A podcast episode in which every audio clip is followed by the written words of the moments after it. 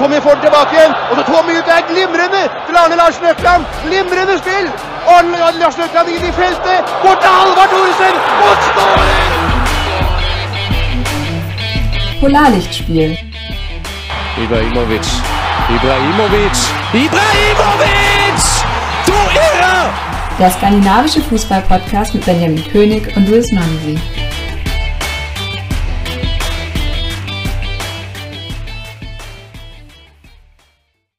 Herzlich willkommen zu einer weiteren Folge Polarlicht spielt, der skandinavische Fußball-Podcast. Mit mir in der Leitung ist wieder der Luis. Servus Luis. Hi Benjamin, grüß dich. Ja, ist dieses Wochenende ja bisher ziemlich viel passiert in den europäischen Ligen oder rund um die europäischen Ligen. Man kann eigentlich schon sagen, im ganzen Weltfußball. Ja, kann man so sagen. Ich habe mir eine Auszeit genommen an diesem Wochenende, war in München und äh, ich dachte, ja, entspannt, alles gut, dann komme ich zurück und dann kriege ich die erste Meldung von wegen äh, Super League. Also du sprichst auf die Super League an. Und jetzt, gestern Nacht, ist es dann rausgekommen. Die Pläne, ähm, ja, es ist ordentlich was los in Europa Genau. und im Weltfußball. Nur zur Info, wir nehmen an einem Montagabend auf und so viel können wir vorwegnehmen. Es wird noch eine Spezialfolge zur Super League geben. Diese werden wir aber erst aufnehmen, wenn noch mehrere Infos veröffentlicht wurden, weil aktuell ist es ja wirklich Statement gegen Statement gegen Statement. Und da wollen wir einfach mal abwarten und stattdessen gleich in unsere erste Kategorie starten, weil der Ball ist natürlich trotzdem weitergerollt. Wikinger hoher See, die Ausbeute in den europäischen Top-Ligen. Luis, gibt es eigentlich einen Spieler, an den du spontan denkst, wo du dir überlegst, mhm, der hat wirklich nur als Joker geliefert? Ähm, aus eigener Erfahrung kann ich jetzt nur vom VfB sprechen. Das, die haben ja jetzt die meisten Joker-Tore, glaube ich, in der Liga. Aber wenn nur als Joker liefert, puh, keine Ahnung.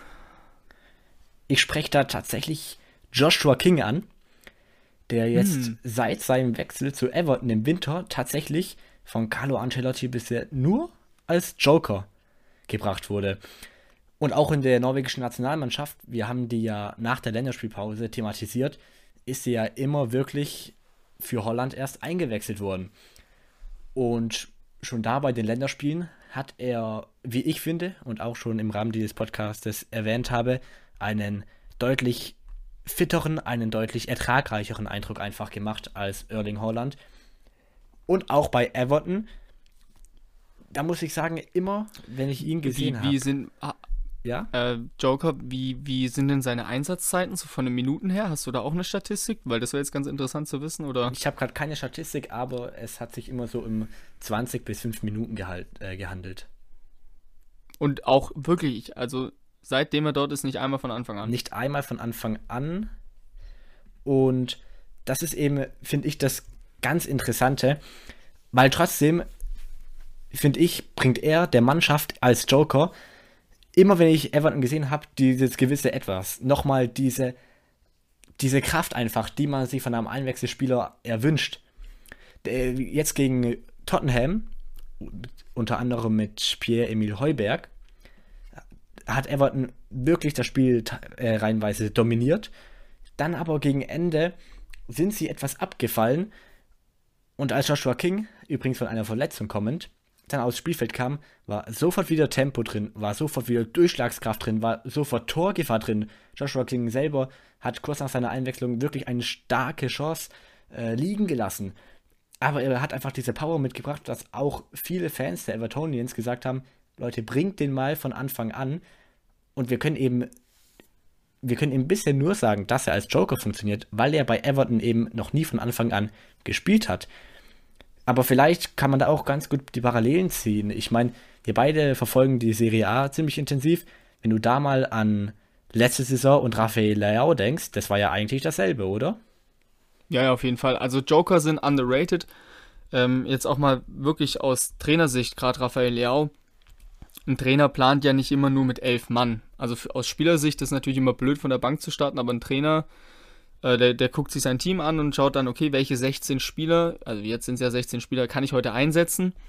Und da spielt es natürlich dann auch eine Rolle, wen kann ich ab der 70. bringen, wen kann ich ab der 60. bringen, wen kann ich für 5 Minuten bringen und weiß, der liefert ab. Und jetzt, Raphael Leao, du hast angesprochen, wenn der reinkam, mal angenommen, die Spieler wurden müde gespielt, dann kam der mit seinem Tempo, mit seiner Wucht und konnte wirklich nochmal was mit einbringen. Und wenn du es schon ansprichst mit Joshua King und es funktioniert gut bei Everton, dann ist es für Everton ein Luxusproblem, sagen wir es mal so, aber für den Spieler selbst natürlich enttäuschend. Ja, natürlich, vor allem, weil er immer noch auf seinen ersten Treffer im äh, Jersey ja. der Toffees wartet. Aber du hast eben gesehen, und das würde mich einfach mal interessieren, jetzt spielen sie am Freitag gegen Arsenal, wie er sich einfach in der Startelf mal schlagen würde, weil warum spreche ich Leao an? Gerade im letzten Jahr, da kann ich mich daran erinnern, als er für den AC Mailand als Stammspieler aufgetreten ist, hat er wirklich miserable Spiele abgeliefert. Ich erinnere mich da ganz speziell an eine 0 zu 5 Niederlage aus Sicht der Mailänder gegen Atalanta Bergamo. Oh ja. Oh wo er wirklich sehr, sehr schlecht aussah. Ja, es ist immer die Frage, ne?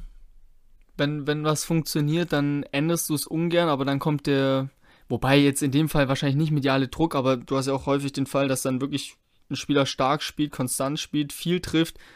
Äh, ich, sorry, dass ich immer wieder auf den VfB zurückkomme, aber bei Kalajdzic war es ja auch so. Der dann als Joker zwei, dreimal getroffen und dann hieß es irgendwann, hey, der muss in die Startelf, jetzt hat er 14 Saisontore.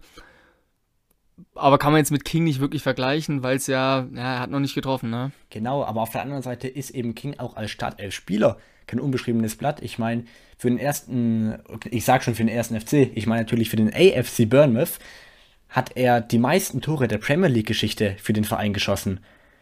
Und das selbstverständlich nicht immer als Joker und von der Bank ja. kommend.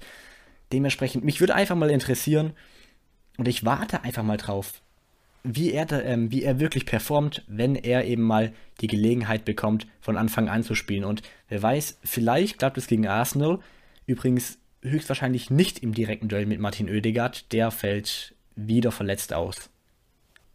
Nichtsdestotrotz, wir können zu einem anderen Joker springen, der in der Bundesliga fast die Bayern mit seinem Team eingeholt hat. Aber nur fast. Du sprichst von Yusuf Paulsen. Ganz genau. Ja, wieder als Joker. Ähm, hat sich jetzt so ein bisschen eingebürgert bei ihm, ne? Also kommt nicht mehr wirklich so zum Einsatz wie zu Beginn der Saison oder zu anderen Zeiten bei RB Leipzig. Hatte dann in der letzten Minute war es, gell? 96. Äh, ja. 96. nochmal die Möglichkeit, das 1 zu 0 für Leipzig zu schießen, aber wurde aberkannt.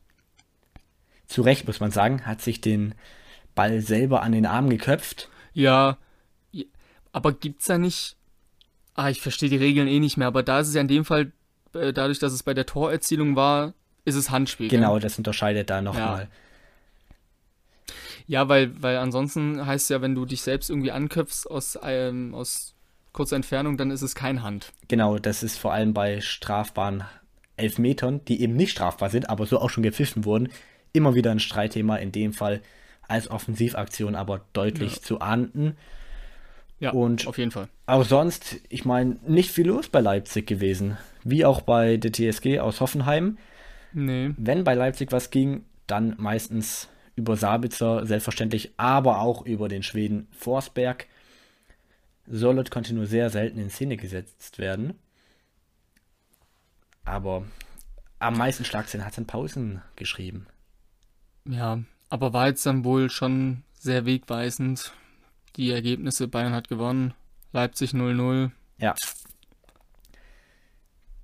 Da bahnt sich eine Meisterschaft an, obwohl ja. wir nicht zu früh gratulieren wollen, auf keinen Fall. Und wir uns natürlich noch Spannung für die Liga wünschen. Ja, auf jeden Fall. Paulsen übrigens, wir haben es in den letzten Folgen schon thematisiert, von einer Verletzung zurückgekommen, die zum Glück nicht allzu schwer ausgefallen ist. Deutlich schwerer hat es leider Rune Jahrstein erwischt. Ja, das, äh, bei Berlin gab es ja einige Corona-Fälle, wurden jetzt Spiele abgesagt, verlegt und äh, bei ihm war der Verlauf sogar so schwerwiegend, dass er ins äh, Charité eingeladen, nicht eingeladen wurde, äh, verlagert wurde, äh, wurde jetzt aber unter der Woche entlassen. Oder am Wochenende sogar war es jetzt. Richtig? Ja, es sind auf jeden Fall schöne Neuigkeiten zu hören. Definitiv. Und da sieht man halt auch wieder, ähm, damit ist nicht zu Spaß mit der Krankheit. Und es trifft eben auch Hoch Hochleistungssportler wie Rune Jahrstein. Ja, und die Hertha jetzt bis Mai in Quarantäne. Spielt das vielleicht im Abstiegskampf noch eine Rolle?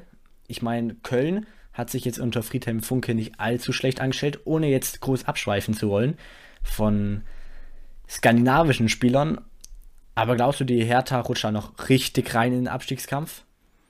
Naja, es wird jetzt interessant sein zu beobachten. Wir hatten es äh, letzte Saison mit Dynamo Dresden, die dadurch einen erheblichen Nachteil hatten in der zweiten Liga äh, im Abstiegskampf. Ja. Dadurch, dass dann so viele Spiele aufeinander folgten. Ähm, du musst dir den Kader anschauen. Also am Anfang der Saison wird ja immer geplant und man guckt, wie ist der Spielplan und dann kommt auf einmal eine Dreifachbelastung. Also praktisch eine Dreifachbelastung. Also du hast jetzt dann wieder alle zwei, drei Tage ein Spiel, wenn die nachgeholt werden. Ähm, das kann schon kräftezehrend sein hinten raus. Und ähm, gesichert sind sie ja noch nicht. Also es wird auf jeden Fall interessant. Ja, so sieht's aus. Wieder voll im Zoll ist der BVB mit Erling Holland, der wieder getroffen hat. Zweimal. Zweimal ähm, sogar, ja. Ja, aber war also ich glaube, den kannst du nachts um drei wecken, den macht er dir dann auch so rein, die beiden Buden. Einmal per Elfmeter, dann äh, das zweite war ein Abpraller. Wohl, hat, hat sehr verhalten gejubelt, ja. Also ich glaube, das hat ihn schon ein bisschen angefressen die letzten Wochen, dass es nicht so lief für ihn. Aber wir haben es häufig angesprochen, der Typ ist 20 und es war klar, dass er wieder treffen wird und er hat es wieder unter Beweis gestellt. Ja. Dass er einfach ein Top-Stürmer ist. Auf jeden Fall. Und man muss sagen, als Stürmer bei seinem zweiten Tor zum 3 zu 1 muss er da auch erstmal stehen am langen Pfosten. Natürlich hat er dann Glück, dass da durch dieses Flipper im Strafraum der Bremer ja. der Ball irgendwie zu ihm an den langen Pfosten kommt. Aber er hat eben diese Stürmerinstinkte und er hat gezeigt, dass er es auf keinen Fall verlernt hat. Ja, hat da nee, aber das war auch, war auch sehr gewollt. Ja, also, wenn du siehst, äh, wie, ich weiß nicht, wer es war, Rainer startet, glaube ich, rein. Ich meine, es war Rainer, aber keine Garantie. Ja, genau, Rainer und, und wie er sich schon absetzt vom Gegenspieler, also das war schon sehr gewollt, wo er da stand. Äh, wie der Ball dann bei ihm landet, ist natürlich Glück, klar, aber ähm, ein sehr guter Laufweg auf jeden Fall von ihm. Hat damit übrigens einen neuen Vereinsrekord eingestellt. Das war mhm. sein neunter Doppelpack in dieser Saison. Beim BVB ist das vor ihm noch niemandem gelungen. Nicht schlecht. Und apropos Doppelpack, in der Serie A durfte Matthias Swanberg von Bologna beim 4 zu 1 gegen Spezia einen Doppelpack bejubeln. Und zwar innerhalb von, ich glaube, sechs Minuten war es. Beides Male nach einer Ecke. Das eine Tor war das Tor zum 3 zu 1, wo er wieder nach etwas Flipper im Strafraum dann äh, ziemlich unbedrängt im 5-Meter-Raum äh, richtig stand und dementsprechend den Ball ins Tor befördern konnte wenig später eben in der 60. Minute war er dann völlig ungedeckt und völlig blank am langen Pfosten, wo er dann wirklich mit der Haltungsnote 1 in der Luft stand. Somit das Endergebnis zum 4 zu 1 erzielen konnte. Ja, und ein anderer Italiener, ein anderer Spieler in Italien, so muss man es sagen, ein Däne nämlich, Christian Eriksen, hat dafür gesorgt, dass seine Mannschaft weiterhin auf Meisterkurs bleibt, wenn auch nicht durch einen Sieg. Gegen Napoli hat Inter 1 zu 1 gespielt. Napoli ist zuvor nach einem wirklich kuriosen Eigentor von Inter in Führung gegangen, aber in der 55. Minute, ich weiß nicht, hast du das Tor gesehen? Nee, ich habe es leider nicht gesehen. Ja, in der 55. Minute stand Eriksen dann eben goldrichtig. Aus 17 Metern hat er eine abgefälschte oder eigentlich schon geklärte Hereingabe sensationell per Flachschuss in den langen Winkel befördert mit seinem schwachen Fuß, mit seinem schwachen linken. Aber da habe ich mir eher die Frage gestellt, hat der überhaupt einen schwachen Fuß? Ich meine, gibt es so ein paar Spiele, wo du dir das denkst? Ähm, da könnte man jetzt den Usman Dembele-Meme hier einspielen. Ja. Der nicht weiß, ob er rechts oder linksfuß ist. Ja.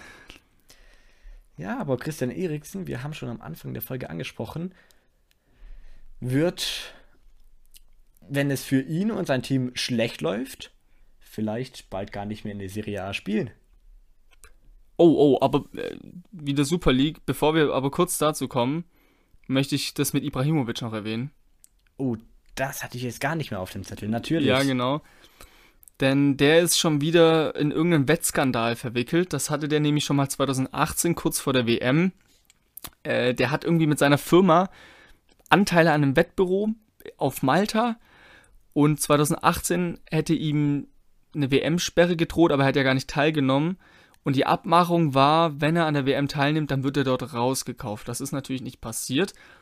Der Fall ist jetzt seit 2018 schon bekannt und jetzt kam die FIFA wieder ums Eck und droht tatsächlich mit einer Strafe von drei Jahren. Ähm, und das würde für ihn gleichzeitig das Karrierebeende, Karrierebeende, Karriereende bedeuten. Kann man wohl so sagen. Glaub, ja, 39, ich glaube, ja. ob er nochmal mit 42 ein Comeback feiert, wobei bei ihm weiß man ja eh Ich wollte gerade sagen, wenn einer, dann wohl Ibra, Ja. aber dann doch eher unwahrscheinlich, wenn er drei Jahre lang ohne Wettbewerbserfahrung unterwegs gewesen ist. Ich finde es schade, weil in der letzten Folge haben wir es noch ein bisschen, ja, verschönt, sein Verhalten. Ja. Oder halt schön geredet, sagen wir es mal so. Und jetzt dann sowas, das meinten wir natürlich nicht. Also so ein Verhalten oder wenn, wenn du einfach gegen die Regeln verstößt, es geht einfach nicht. Fertig aus. Vor allem haben wir da noch über eine mögliche Drei-Spiele-Sperre geredet, wo wir schon gesagt haben, boah, das Ja. wäre heftig.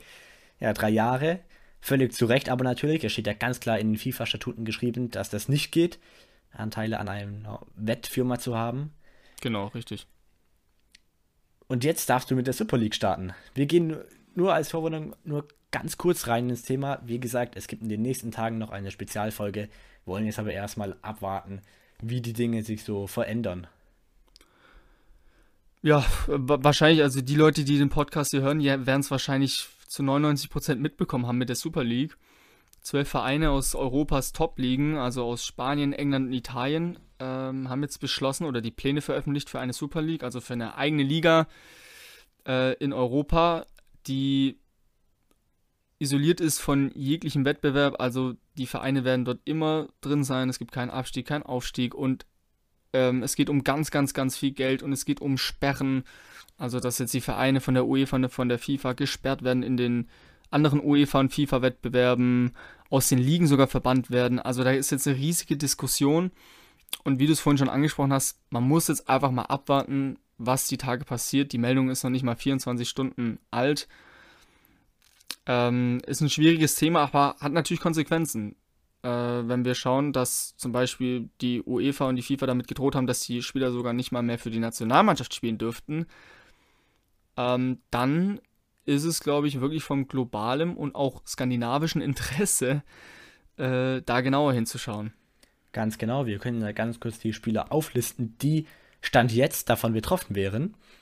Das wären Martin Oedegaard, sowohl bei Arsenal als auch bei Real Madrid, Pierre-Emil Heuberg mit Tottenham, Victor Lindelöf und der junge Anthony Elanga von Manchester United, Martin Braithwaite vom FC Barcelona, der übrigens die Copa del Rey erst dieses Wochenende gewonnen hat, auch da aber wieder, ihr kennt es mittlerweile, nur vier Minuten gespielt hat.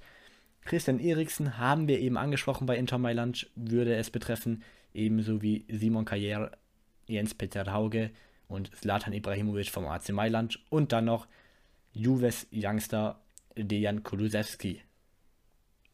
Und dann mit Open End. Also man weiß ja jetzt nicht, So welche aus. Vereine noch hinzustoßen werden. Die, Pla die planen ja mit 15 Stammteams. Ja. Sind jetzt stand, stand jetzt nur 12 und dann fünf Teams, die immer wieder hinzukommen. Wobei das letzte natürlich davon abhängig ist, wie jetzt die UEFA reagiert.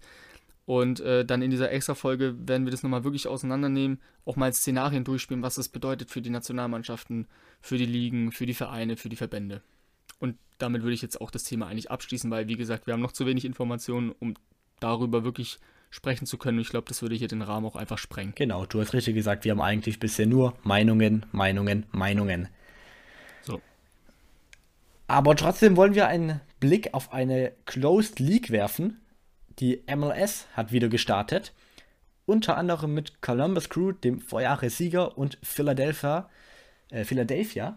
Philadelphia wurde der sogenannte Pokalsieger. Da, dort läuft das Ganze ja etwas anders ab. Und im Fokus war gleich mal Jakob Glesnes. Das ist ein norwegischer Innenverteidiger bei Philadelphia, der sein Spiel vor allem durch knallhartes Zweikampfverhalten definiert und auch in der Nacht vom Sonntag auf Montag recht glimpflich davongekommen ist bei einer Szene in der 38. Minute. Dort kam er im Laufduell mit Gegenspieler Santos nicht wirklich mit, ist dann mit ihm kollidiert. Santos ist in den Strafraum reingefallen, aber es war eigentlich relativ klar zu sehen, hat dann auch der VAR aufgedeckt, dass das Foul außerhalb des Strafraums begangen wurde. Es gab trotzdem keine rote Karte, obwohl Glasnes dann doch relativ klar letzter Mann gewesen war und Santos wohl durch gewesen wäre. Da hat er noch mal Glück gehabt, sein Team aber nur 0 zu 0 gespielt gegen Columbus Crew. So. Ich glaube, wir sind jetzt mal durch. Ist jetzt doch länger geworden, der Part. Wir haben uns ja vorgenommen, uns kürzer zu halten, aber es gab dann doch vieles zu erzählen. Ich glaube, wir gehen jetzt weiter zum Tagesgeschäft, richtig? So sieht's aus. Tagesgeschäft. Rückblick auf den skandinavischen Ligaalltag. Wir sind beim Tagesgeschäft angekommen. Und da wirst du, Luis, uns jetzt ein bisschen über die schwedische Liga erzählen und was da so am Wochenende abging. Genau, ich habe mir das wieder zur Aufgabe gemacht, die schwedische Liga ein bisschen unter die Lupe zu nehmen. Tatsächlich ist gar nicht so viel Spektakuläres passiert. Ich rate jetzt mal die Ergebnisse runter und dann kommt am Ende noch ein ähm, ganz interessantes Ergebnis, weil das war ziemlich deutlich. Also Hamabi hat 2-0 gewonnen gegen Mjällby. Hecken hat 1-2 gegen Malmö verloren am zweiten Spieltag. Jugarden gegen Norrköping 1-0 gewonnen. Sirius hat 1-0 gegen Halmstads gewonnen. Kalmar 1-0 gegen Degerfoss. Und dann hatten wir, wir hatten ja Östersund schon als Thema bei uns ähm, im Podcast und auch schräge Typen und schräger Verein. Die haben 5-0 gewonnen und da war vor allem einer im Rampenlicht und zwar Blair Toggart. Der hat dreimal getroffen. Ähm, einmal eindrucksvoll, wirklich per Tripling, ein, zwei Spieler ausgenommen. Ähm, ein Ball hat er sogar in Winkel geknallt, dann zum äh, zwischenzeitlichen 4 zu 0.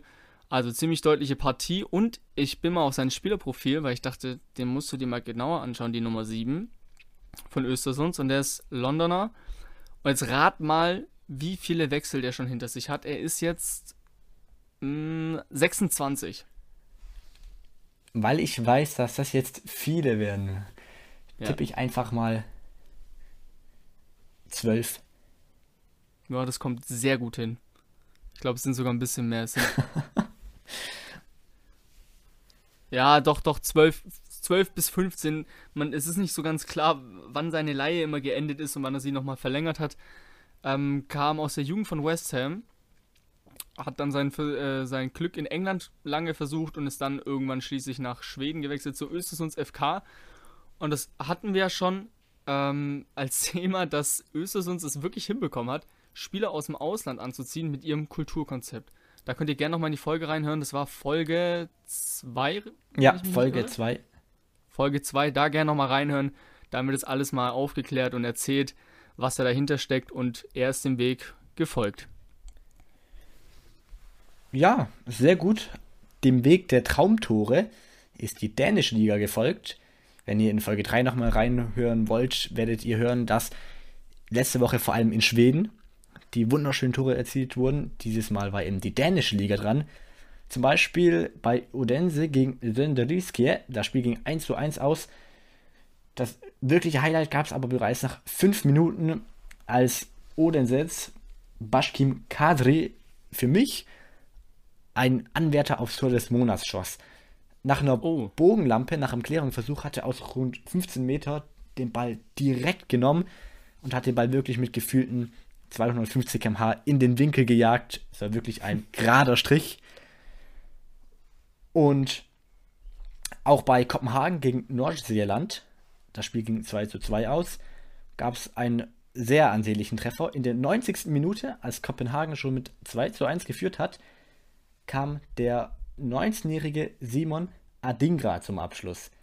Adingra kommt aus der Elfenbeinküste und kam jetzt erst im Winter aus der eigenen Jugend zu den Profis hinzugestoßen. Und das war erst sein erstes Spiel überhaupt im dänischen Oberhaus. Hat dort eben in der 90. Minute nach einem langen Ball auf den zweiten Pfosten, wo er stand, einfach mal wirklich sein Herz gefasst und dann den Ball auch per Direktabnahme Wolle genommen und über den Torhüter mit einer Wahnsinnswucht ins lange Eck geschossen. War so ein bisschen halb Vollspann, halb Innenseite. Und damit bleiben die beiden Teams auf Tabellenplatz 3, beziehungsweise Nordjyllands Land auf Tabellenplatz 5. Kopenhagen damit nun neun Heimspiele in Folge ohne Niederlage. Bei einem anderen Spiel sieht das ganz anders aus. Da wurde eine weitere Statistik aufgebaut. Und zwar bei Aarhus. Die sind nun neun, äh, acht Spiele ohne Sieg, haben gegen Brøndby 2 zu 2 gespielt. Auch die beiden Teams bleiben auf ihren Positionen. In dem Fall Brøndby auf Platz 2 und Aarhus auf Platz 4 feststehen. Und besonders skurril waren da aber nicht wirklich die Tore, sondern eine Situation aus der 92. Minute. Da gab es eine gelb-rote Karte für den Brøndby-Spieler Tobias Borkeeit. Der wurde erst acht Minuten zuvor eingewechselt und ja, kam äh, ungefähr auf Höhe des Mittelkreises zu spät ungebremst in den Gegenspieler rein. Das Spiel lief weiter, weil Brentby weiter, äh, weil Aarhus weiterhin im Ballbesitz war und auf dem Weg zum Konter war. Was macht Burkade? Geht wieder in den Zweikampf und zieht von hinten seinem Gegenspieler die Beine weg. Das alles erfolgte innerhalb von vier Sekunden. Der Schiedsrichter hat ihm dann eine gelb-rote Karte gegeben. Für zwei Fouls innerhalb von vier Minuten. das war so unglaublich, ey. Das ist, ey. Also ich weiß nicht, wer das sonst noch aufweisen kann. Boah, dann müssen wir jetzt mal im Archiv rumkramen. Vier Minuten sagtest du, gell? Vier Sekunden. Habe ich vier Minuten gesagt? Es, wenn ich vier Minuten gesagt vier Minuten habe, gesagt? Ach, wenn ich vier, Minuten Sekunden. gesagt habe, dann tut mir das leid. Es ist eben richtig krass. Innerhalb von vier Sekunden zwei Ich Fouls, die mit einer gelb-roten Karte geahndet wurden. Ach. Also, ich dachte gerade eben schon, ich, ich dachte schon, ich hätte es falsch verstanden. Also, der hat einmal gefault, nochmal gefault und für eine Aktion praktisch, also in einem Zuge gelb und gelb-rot bekommen, Genau. richtig? Genau, zwei Aktionen innerhalb von vier Sekunden. Nee, also, Ja. ich glaube, so konsequent war noch kein Schiedsrichter. Aber es waren auch wirklich beides klare Gelbfaust. Beim zweiten Foul hätte man sogar über Glattrot nachdenken können. Boah, da kann man jetzt so ein Fass aufmachen. Da gibt es so viele Situationen wirklich im Fußball, je, an jedem Spieltag, wo ich mir denke, gib dem doch nachträglich noch gelb. Ja, hier wurde es, wie du gesagt hast, konsequent durchgeführt. Waren Absolut. kurze acht Minuten. Aber wie gesagt, da möchte ich mich nochmal bei allen Hörern entschuldigen, wenn ich diesen Oha-Moment genommen habe, wenn ich Nee, vier hast du nicht. gesagt habe. Nee, hast du nicht. Aber du hast auf einmal kurz vier Minuten, glaube ich, gesagt. Okay. Und dann war ich kurz so, hä? Aber gut, alles gut. Wahnsinn. Unglaublich. Ja. Ja, kurz vor dem Abstieg steht wohl Horsens jetzt, um das Spiel noch ganz kurz anzureißen. Die haben als letzter Platz gegen den vorletzten Lyngby mit 1 zu 3 verloren. Horsens jetzt mit 16 Punkten dastehend, Lyngby mit 25 und dann am rettenden Ufer Welje mit 29 Punkten. Nun ja, das war das Tagesgeschäft von uns. Wie gesagt, wir, wo, äh, wir nehmen an einem Montagabend auf. Ich glaube, Genau, heute. da ja, muss ich auch noch kurz, genau, da muss ich kurz noch dazwischen kretschen. Das habe ich nämlich vorhin vergessen zu erwähnen. Denn heute Abend sind tatsächlich noch Spiele in der schwedischen Liga zwischen äh, Göteborg und AIK Football um 19 Uhr und zwischen Varbergs und Elfsborg auch um 19 Uhr. perfekt, dann können wir gleich zur nächsten Kategorie gehen. Nordische Mythen und Geschichten. Heute präsentiert von Louis.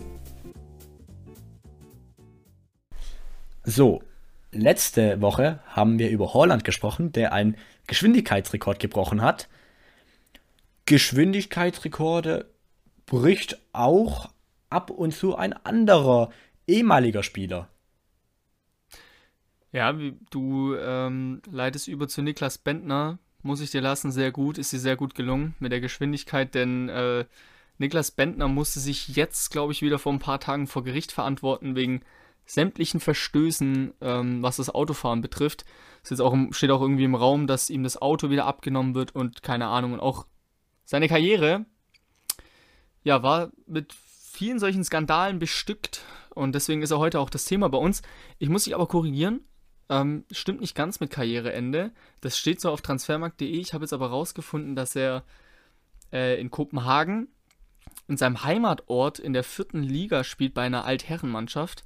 Das Ehrlich? ist so eine, okay. Ja, das ist so eine, so eine 32-Plus-Truppe. Das hat er jetzt auch in dem Podcast erwähnt, den ich gehört habe. Ähm, dänischer Viertligist Tarnby FF. Aber auch eine wunderschöne Story, oder? Ein Spieler, der in der Serie A, der in der Bundesliga und in der Premier League gespielt hat, Mhm. geht dann zu seiner Altherrenmannschaft. Ja, ich glaube, wenn ich Niklas Bentner anspreche, dann muss ich eigentlich, eigentlich müsste ich dann nicht mehr viel zu sagen. Ja, er ist bekannt als Niklas Lord Bentner. Der Name hat seinen Ursprung ähm, aus England, da haben ihn die Fans dann irgendwann so scherzhaft genannt. Und auch dazu gibt es eine Geschichte, der hat nämlich, ich glaube, ein dänisches Blatt war es, wenn ich es jetzt noch richtig im Kopf habe, ihm Land in Schottland gekauft, damit er sich wirklich Lord nennen kann. Stark. Was für eine Aktion. Wobei er ja auch immer, mh, er hatte keine Probleme damit. Ja. Äh, er hat sich nur immer gewundert, machen die sich jetzt über mich lustig oder was soll das? Also er hatte schon hinterfragt, aber mittlerweile hat er gesagt, er akzeptiert es und lebt damit und es ist auch in Ordnung so. Also den Titel hat er sich gar nicht selber so gegeben. Nee, nee, nee, das hat irgendwann mal angefangen und ich glaube, er ist auch ziemlich zufrieden damit, weil das ist schon, das ist schon ein sehr extrovertierter Mensch. Da gibt schlechtere Spitznamen auf jeden Fall für einen Fußballspieler. Ja, auf jeden Fall. Und als ich das Thema vorbereitet habe, ähm, habe ich gemerkt, es ist super schwierig, das irgendwie so komprimiert, also so wirklich zusammenzufassen. Und dann bin ich auf sein Buch gestoßen und ich fand, das war wirklich ein Anreiz, auch so über ihn zu sprechen. Und zwar ähm, heißt sein Buch Both Side, also beide Seiten. Und ich dachte mir auch, hey, lass uns doch auch seine Karriere in zwei Teile brechen. Einmal seine Spielerkarriere und einmal alles, was drumherum passiert ist. Und dann ist mir irgendwann aufgefallen, auch das geht nicht. Aber ich finde generell ist es interessant, dass wenn man sagt zwei Seiten, dann eine Spielerkarriere und das private Leben nimmt. Weil normalerweise denkt man ja bei so einem Titel, oder habe ich zumindest daran gedacht, wenn ein Fußballspieler ein Buch mit so einem Titel rausbringt, dass dann in einer Phase seiner Karriere was richtig gut lief und dann in der zweiten Phase es irgendwie bergab ging. Aber da habe ich ja, mich genau. getäuscht. Ich, ich habe gerade im Übrigen Both Sides gesagt, das heißt natürlich Both Sides. E Englisch-Skills sind am Start. ähm, ja, auf jeden Fall, aber seine, seine Spielerkarriere war ja so semi-spektakulär, das haben wir auch schon festgestellt. Nichtsdestotrotz ist er mit 17 Jahren damals vom FC Kopenhagen zum FC Arsenal gewechselt in die weite große Welt und der Arsen FC Arsenal war damals, 2005 war es, äh, schon noch eine, ordn- eine richtige Nummer mit Weltstars wie Thierry Henry, später noch Cesc Fabregas, Arshavin, da war alles dabei.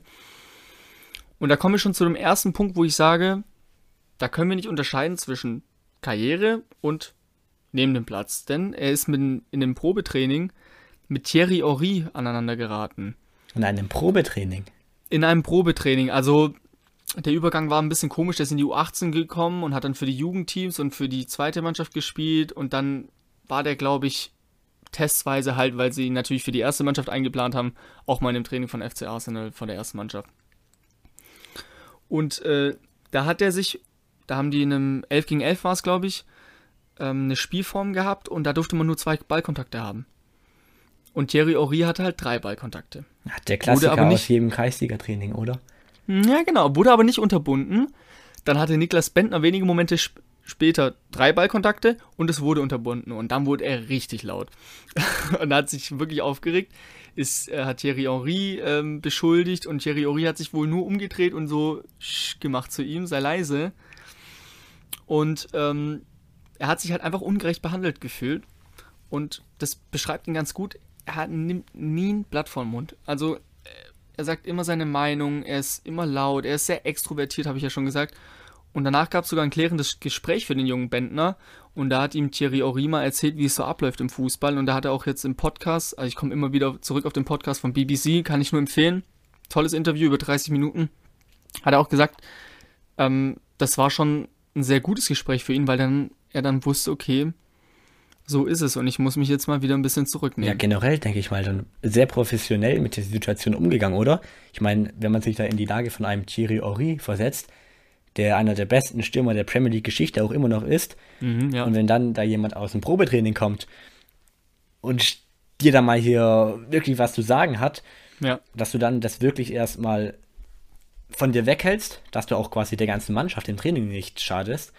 Ja. Und dann aber wirklich so ein Gespräch zu führen, Respekt. Genau.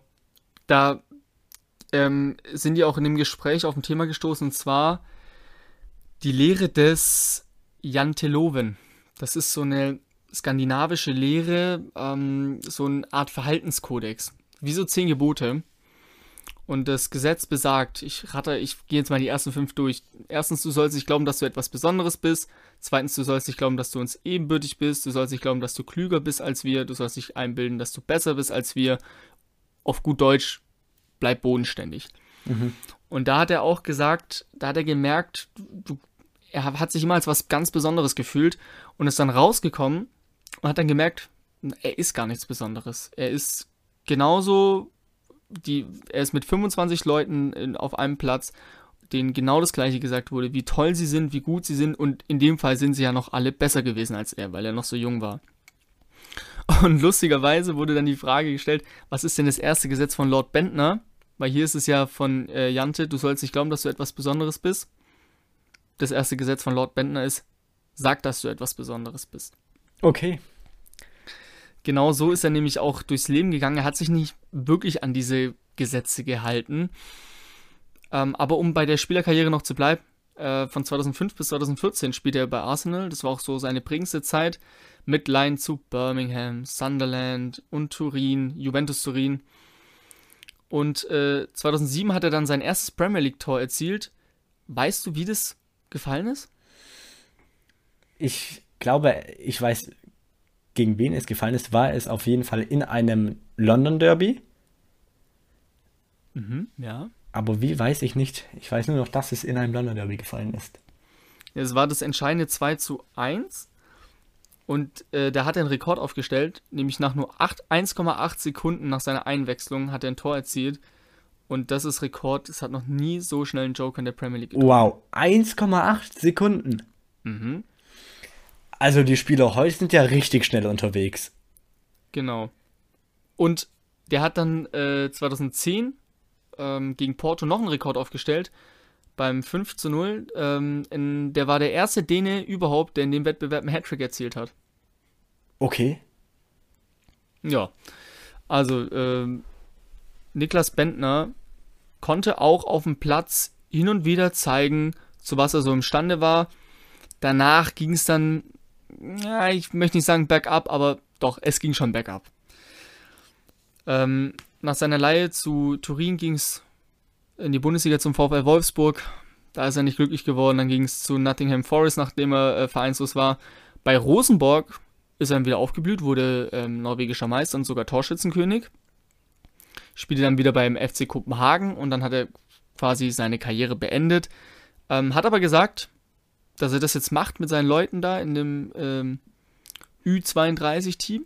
Hat aber gesagt, dass er noch nicht fertig ist und dass er mal guckt, ne, was passiert. Auf jeden Fall werden wir darüber berichten, sofern sich da was ändern sollte. Er hat auch echt wirklich gute Statistiken. Der hat für die dänische Nationalmannschaft in 81 Spielen 30 Tore gemacht, was sehr respektabel ist. Ja. Und auch in der Elite-Serien, äh, als er bei Rosenborg war, hat er in 57 Spielen 30 Torbeteiligungen gehabt. Nur hat er es halt nicht so wirklich in dem Hauptteil seiner Karriere hinbekommen. Und da kommen wir zum zweiten Teil, zur zweiten Seite von Niklas Bentner, nämlich sein Eskapaden. Der wurde von einer Schweizer Zeitung betitelt als Schlagzeilenlieferant auf zwei Beinen. Okay, differenziert dann so ein bisschen von Lord. Genau, und da könnte ich jetzt eine Liste ähm, euch vorlesen, aber ich glaube, da würden wir hier noch in einer Stunde sitzen mit all seinen Skandalen. Einer, der, äh, den er jetzt vor kurzem in der Reality-TV-Show, ähm, Reality-TV-Show ähm, preisgegeben hat, ist, dass er über 6 Millionen beim Pokern verspielt hat. Oha. 6 Millionen. Ja, wenn ich denke, wie es finanziell Arsenal, lassen wir mal die Super League außen vor, im Moment geht, so dass sie ja sogar Anfang dieser Saison noch das Maskottchen kurzfristig gefeuert haben, würde ich sagen, hätten die diese 6 Millionen, die sie ihm vielleicht damals teilweise finanziert haben, gern wieder gehabt. Ja. Und er hat dann auch gesagt im gleichen Zuge, ich würde nicht sagen, dass ich ein Spielproblem habe, ich war immer in der Lage, es zu kontrollieren. In der Vergangenheit habe ich aber in einigen großen Spielen mitgespielt. Einmal in London wäre es fast außer Kontrolle geraten. Das wäre wirklich übel ausgegangen. Am Ende konnte ich aber mit dem Verlust leben. Und ich bin mir nicht sicher, aber ich glaube, er spricht auf die Story an, 2011. Ähm, da war er beim AFC Sunderland und er war, glaube ich, auch in der Verletzung und er hatte das alles nicht so wirklich unter Kontrolle und er war betrunken in einem Casino. Okay. Und hat dort mit 400.000 britischen Pfund gespielt, innerhalb von weniger, wenigen Stunden alles verspielt. Boah. Hat es dann aber alles wieder reingeholt, also hat weitergespielt und ähm, hat, ist dann mit 20.000 Verlust rausgegangen am Ende. Aber das war die Zeit, ähm, er, er hatte viele Konten überzogen, ähm, wie gesagt, keine gute Phase gehabt äh, bei Arsenal, wurde viel ausgeliehen und er hat es auch so beschrieben, dass ihm was gefehlt hat, so was Aufregendes. Ihm hat es gefehlt, vor 60.000 Leuten im Stadion zu spielen. Und da war dieses Casino voll der Ausgleich für ihn, weil da das Adrenalin hochgeht, das ist nochmal ein richtiger Kick, so, zu gambeln, also zu zocken. Ähm, und dann wundert mich auch das Zitat nicht, dass er 6 Millionen beim Pokern verspielt hat im Laufe seiner Karriere. Also. Ja, aber sehr interessant. Extrem. Da sieht man mal eben Ja. wirklich, wie sehr dann der Fußball einem da auch ganz schnell alles, äh, alles wegnehmen kann. Ja, genau. Und im Rahmen des Podcasts äh, hat er dann aber auch nochmal eingeräumt und hat gesagt, naja, also ich hatte schon Probleme. Also er hatte, hat dann auch eingestanden, hat gesagt, er hat einiges überdacht und möchte auch in seiner späteren Zeit als Sportmanager oder als Trainer, das ist jetzt das nächste, was er dann angehen möchte. Also er hat schon einiges vor, er möchte sich nicht entfernen vom Fußballbusiness. Da kommen wir aber später nochmal drauf zurück. Und äh, möchte dann junge Spieler darauf aufmerksam machen und ähm, unterstützend wirken in solchen Phasen, gerade in solchen Phasen, wo es einem nicht gut geht, wo man nicht den Support spürt, wo man äh, nicht spielt, wo man verletzt ist, dass man eben nicht so abdriftet. Okay. Ich mache mal weiter in der Liste und ähm, bei Arsenal hatte er mal einen schweren Autounfall. Und das ist eigentlich eher schon wieder eine lustige Story, obwohl er da wirklich Glück im Unglück hatte. Das war ein richtig heftiger Unfall auf dem Weg zum Training. Und das erste, was er wohl gemacht hat, als er aus seinem Aston Martin ausgestiegen ist, dass er einen Spiegel abgerissen hat oder irgendwie einen Rückspiegel geguckt hat und sich komplett splitterfasernackt ausgezogen hat, um zu checken, ob alles noch in Ordnung ist bei ihm. Okay. mit, der, mit der Begründung, mein Körper ist mein Kapital damals gewesen. Er hat ja gar nicht so unrecht, aber ich weiß nicht, ob ich nach einem Autounfall so reagieren Boah, würde. was für eine Aktion. Hammer. Und auch wirklich Und am, du hast ja gesagt, auf dem Weg zum Training, auch ganz normal am helllichten Tageslicht. Einfach mal mit dem Aston Martin, ja. Wahnsinn. Und es geht weiter. Äh, 2012 hat er bei der EM seine Unterhose gezeigt äh, für so ein Wettunternehmen. Uh, ja, da kann ich mich auch sehr gut dran erinnern. Ja, betrunken am Steuer, zu schnell am Steuer, hat einem Taxifahrer den Kiefer gebrochen und hat, muss dann Fußfesseln danach tragen. Ich Ähm, glaube, er und Jamie Vardy würden sich verstehen. Stimmt. Jamie Vardy, der musste das doch auch mal machen, oder? Genau, Nee, deswegen. der kam aus dem Knast sogar. Nein, nein, aber ich glaube, er musste auch Fußfesseln tragen. Müsste sogar in dem ungefähren Zeitraum gewesen sein, wo Bentner bei Sunderland unter Vertrag gewesen ist und wo das mit der von dir zuvor angesprochenen Spielsucht so ein bisschen zum Tragen gekommen ist. Oh, wow, okay. Ja, ich glaube, die hätten sich tatsächlich gut verstanden. Mach weiter. Naja, also wir haben jetzt festgestellt, dass er neben dem Platz nicht der leichteste war, auf dem Feld auch nicht mit Thierry Henry und dann gab es ja nochmal was mit Adebayor, da gab es irgendwie während des Spiels eine Auseinandersetzung, sogar es ging so weit, dass sie sogar, dass sie sich blutig geprügelt haben und Schiedsrichter und Spieler eingreifen mussten. Bentner, Lass mich raten, es war wieder in einem North London Derby. ja, das weiß ich nicht mehr genau. Aber es ging eben darum, dass Adebayor und Bentner immer nur dann gespielt haben, wenn Van Persie nicht konnte. Oh, okay. weil sie einfach schlicht und ergreifend schlechter waren. Ähm, und ja, also Arsenal war keine leichte Zeit. Oh, jetzt fällt mir noch eine Anekdote ein zu Juventus Turin. Äh, da hat er nämlich erzählt, dass er ein bisschen geschockt war, als er in der Kabine war. Er hat sich gewundert, warum ist denn hier keiner? Und er hat zu der Zeit gespielt, als Pirlo, Buffon, alle dort noch gespielt haben. Und dann ist er einmal ums Eck ins Bad und dann waren da Pirlo, Buffon, also zehn Juve-Spieler, die geraucht haben, getrunken haben. Also, und er hat erzählt, es sei nicht so untypisch, dass äh, Fußballprofis rauchen würden. Okay, sehr interessant. Gerade, ja. stimmt, ich denke da jetzt wirklich ganz spontan an Chesney, der ja auch Arsenal-Vergangenheit hat und gerade bei Juventus unter Vertrag steht. Witzige Ja, Parallele. wer weiß. Wird dann wahrscheinlich mit Buffon hier und da mal eine rauchen. Steht ihm auch zu, muss man sagen. Auch wenn es vielleicht nicht die, wenn es vielleicht nicht die beste, ja, wenn es nicht das Beste für den Körper ist, jeder soll Ja. machen, was er für richtig hält. Da wollen wir niemandem irgendwas vorschreiben. Und jetzt gehen wir über zu, zu, ich sag mal, zu der Diskussion jetzt, weil ich, ich habe ja den Podcast gehört und der ist noch nicht so alt, ist jetzt ein halbes Jahr alt. Und er hat einen sehr aufgeklärten Eindruck gemacht. Er hat über sein Buch gesprochen und er wirkte sehr ruhig und irgendwie so, als wenn er darüber stehen würde. Ähm, und dann hast du halt wieder diese Schlagzeile mit dem, dass er sich vor Gericht ähm, verantworten muss. Und ich habe mich einfach gefragt, ob der das vielleicht gebraucht hat und auch wirklich gewollt immer wieder für Schlagzeilen gesorgt hat. Nicht, dass er sagt, ich gehe jetzt betrunken ins Casino ähm, und damit ich morgen wieder in den Zeitungen bin, sondern einfach, dass er so seinen Spaß daran hatte. Mhm. Meinst du so wirklich, dass er wirklich erinnert, dass wirklich Leute sich an ihn erinnern? Ja. Als Fußballer. Ja. Er hat, er hat ja auch wirklich, also das, ich habe das nicht ganz verstanden. Die haben den Podcast über dieses Jan-Teloven-Gesetz gesprochen und dann hat er, der hat ja Sätze rausgehauen. Ich bin der beste Stürmer der Welt und will's noch werd, äh, und werd's auch weiterhin sein oder ich möchte der beste Stürmer der Welt werden oder halt das mit dem mit dem Autounfall, dass der sich erstmal vor die Presse stellt und das erzählt, was er gemacht hat. Ja. Lauter solche Dinge. Ja, wobei ich muss wirklich sagen, mit der Aussage, ich bin der beste Stürmer der Welt, ich meine, wir wollen niemandem zu nahe treten, aber ich glaube, wir können dann doch sagen, dass er es einfach nicht ist. Nein, er hat gesagt, er, aber auf der anderen Seite glaube ich trotzdem, dass man generell im Sport diese Einstellung einfach haben muss. Hat auch Kylian Mbappé letztens erst gesagt, diejenigen, die, um mal ganz kurz eine andere Sportart abzudriften, äh, wortwörtlich abzudriften, Drive to Survive, die Serie auf Netflix über die Formel 1 gesehen haben, werden da auch in jeder Folge mitbekommen haben, äh, ja, mitbekommen einfach haben, dass jeder einzelne Fahrer denkt, dass er der Beste der Welt sei. Ja. Und das ist dann vielleicht auch wichtig. Natürlich, es ist die andere Sache, es nach außen wirklich so zu transportieren. Wie eben Bentner es macht. ja, klar. Wie wärst du mit so einem Spieler umgegangen, wenn du irgendwie ja, eine gewisse Verantwortung für ihn hättest? Also, keine Ahnung, als Trainer, als Manager, Vereinspräsident, ich weiß es nicht, aber das ist ja schon, Ich hätte. es geht ja immer um viel Image und so. Ja, natürlich, aber es ist wahrscheinlich leichter gesagt als getan, aber ich hätte ihn war, vermutlich seine Sachen da machen lassen, sofern es nicht die Mannschaft irgendwie beeinträchtigt.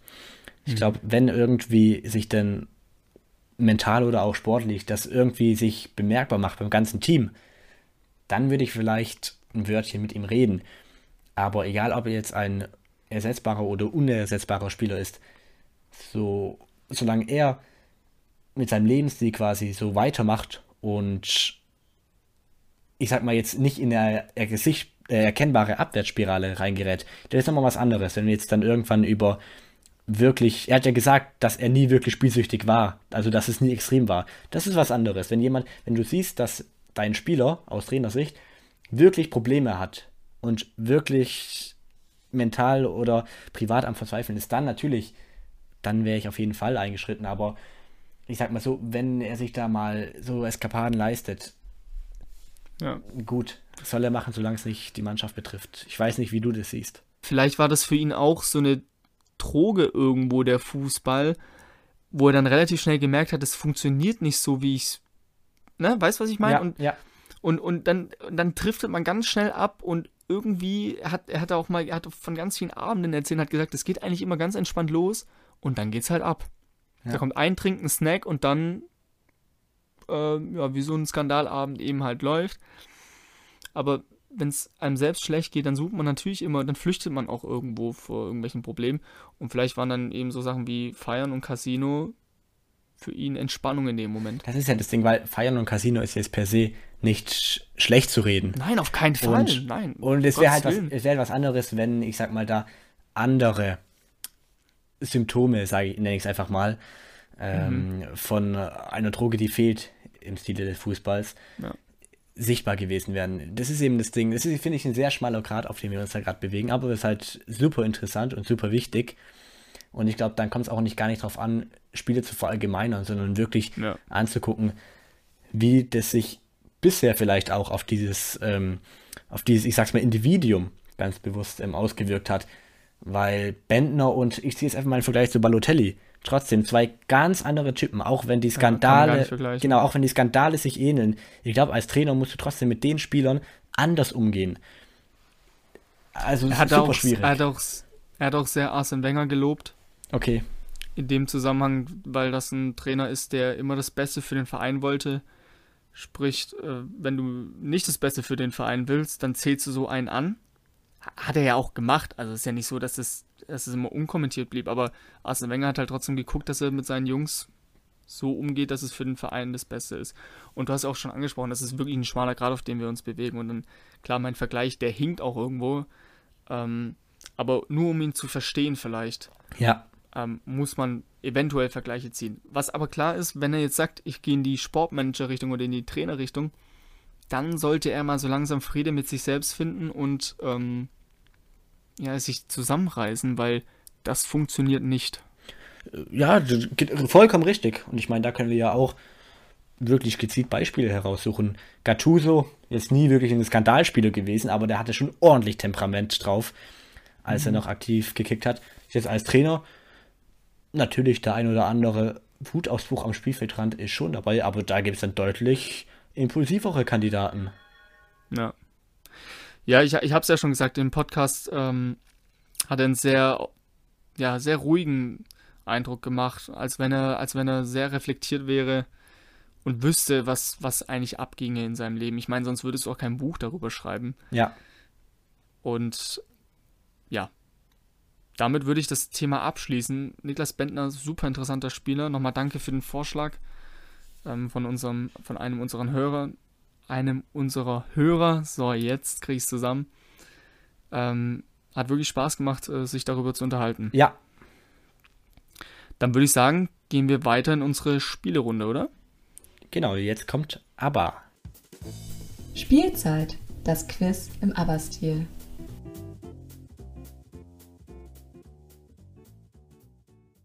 Wir kommen jetzt zu unserer letzten Kategorie, zum Quiz im Aber-Stil.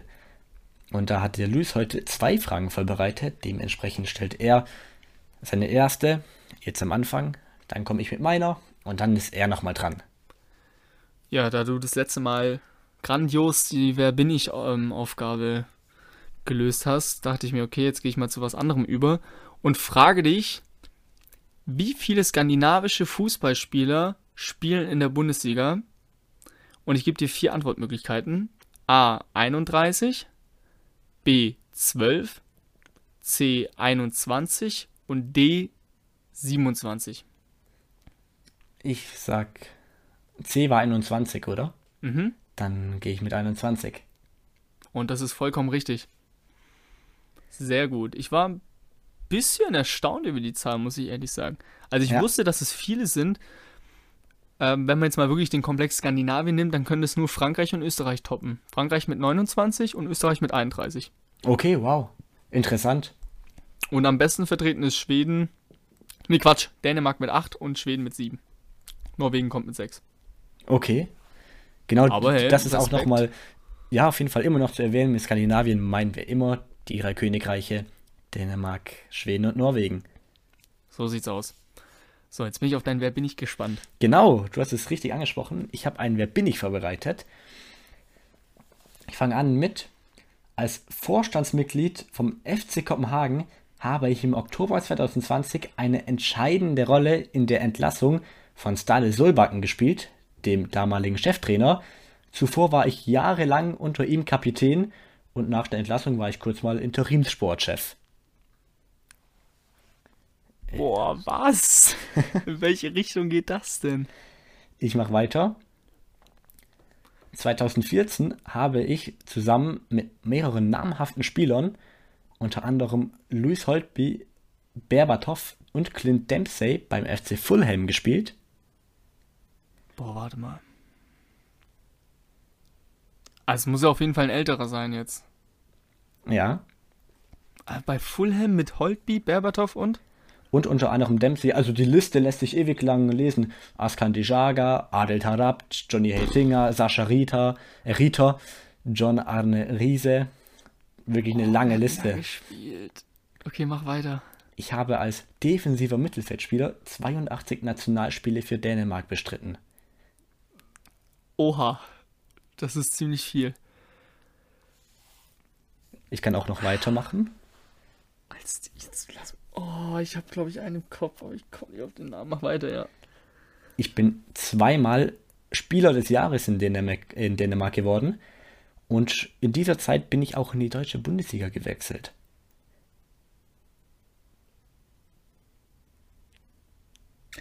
Oh. Darfst du sagen, wann du in die Bundesliga gewechselt bist? Ich, also es war, er wurde Spieler des Jahres 2010, 2000 und 2011. Sprich, ich Mhm. meine, im Sommer 2011 ist er in die Bundesliga gewechselt. Hast du schon eine Oh, pa- so- Vermutung? Ja, ich habe ich hab eine Vermutung. Soll ich weitermachen oder möchtest du schon mal Ich könnte jetzt natürlich äh, einfach mal raten und mich komplett blamieren. blamieren? Tut sich hier sowieso niemand. Ah, ich war, ich war erstmal, warum auch immer, bei äh, Daniel Agger. Okay, interessant. Aber äh, spielt ja nicht defensives Mittelfeld. Nee. Aber mit dem Wechsel in die Bundesliga, ich glaube, du meinst William Quist. Richtig, ich meine William Quist. Yes, was? Der ist beim FC Kopenhagen als Offizieller? Ja. Und hat seinen Was macht er da jetzt nochmal? Hat als Vorstandsmitglied seinen ehemaligen Trainer, übrigens jetzt Cheftrainer von Norwegens Nationalmannschaft, rausgeschmissen. Und war zuvor jahrelang unter dem Kapitän. Genau. Ich, ich hab, ich hab, also das, hättest du das mit dem Spieler des Jahres jetzt nicht gesagt und dem Wechsel in die Bundesliga, wäre ich nicht drauf gekommen, weil bei Fulham war ich echt am Rätseln, aber dann ist der, klar, der ist äh, nach seiner Zeit beim VfB, ist der, glaube ich, direkt in die Premier League. ja, oder- ja, ja, wurde da Premier auch teilweise hin verliehen. Ich glaube, Fulham war sogar auf Leihbasis. Mhm. Oder war Wigan auf Leihbasis? Eins von beiden. Aber gut, die anderen äh, beiden Tipps, die noch gekommen wären, die hätten dann vermutlich sowieso für die Auflö äh, Auflösung gesorgt. Da wäre unter anderem, dass auch ich natürlich im Kader bei einem DFB-Pokalfinale stand, wie bisher alle unsere Wer bin ich Teilnehmer. Auch wenn, Stimmt. auch wenn Quiz da wirklich 90 Minuten lang auf der Bank saß. Und am Ende der letzte Tipp, der vermutlich dann alles auf Quiz hingedeutet hätte, war, mein Verein hätte 2013 das Triple des FC Bayern als letztes Team verhindern können. Aber so viel war nicht nötig. Du hast es wirklich sehr gut gemacht, hast sehr schnell die richtige Lösung da in den Kopf bekommen. Und dann mache ich jetzt weiter mit der letzten Frage. Genau. Ich glaube, die weißt du. Ich hoffe es. Und zwar, bei welchem italienischen Verein hat Simon Carrière, Vorsicht Aussprache, nicht gespielt? Atalanta, Palermo oder Sassuolo? Sassuolo. Bei Palermo wurde er, glaube ich, sogar ausgebildet und bei Atalanta hat er vor seiner Milan-Zeit gespielt. Ja, ein wahrer Simon Carrière-Fan. Ich merke schon. Ja, stimmt. hast, du, hast du sogar richtig schön noch erklärt dazu. Ja, irgendwo muss ja auch Mehrwert für den Hörer dabei sein, wenn wir das überhaupt liefern können. Auf jeden Fall. Ja, was bleibt uns viel zu sagen? Wir hoffen, euch hat die Folge wieder gefallen. Selbstverständlich. Wir sind jetzt übrigens auch bei Apple Podcasts. Da könnt ihr gerne, wenn euch eben der ganze Podcast gefällt, gerne die 5-Sterne-Bewertung dalassen. Könnt uns auch gerne immer Feedback geben, könnt uns auch weiterhin Themenanregungen, wie eben jene zu Niklas Bentner, geben.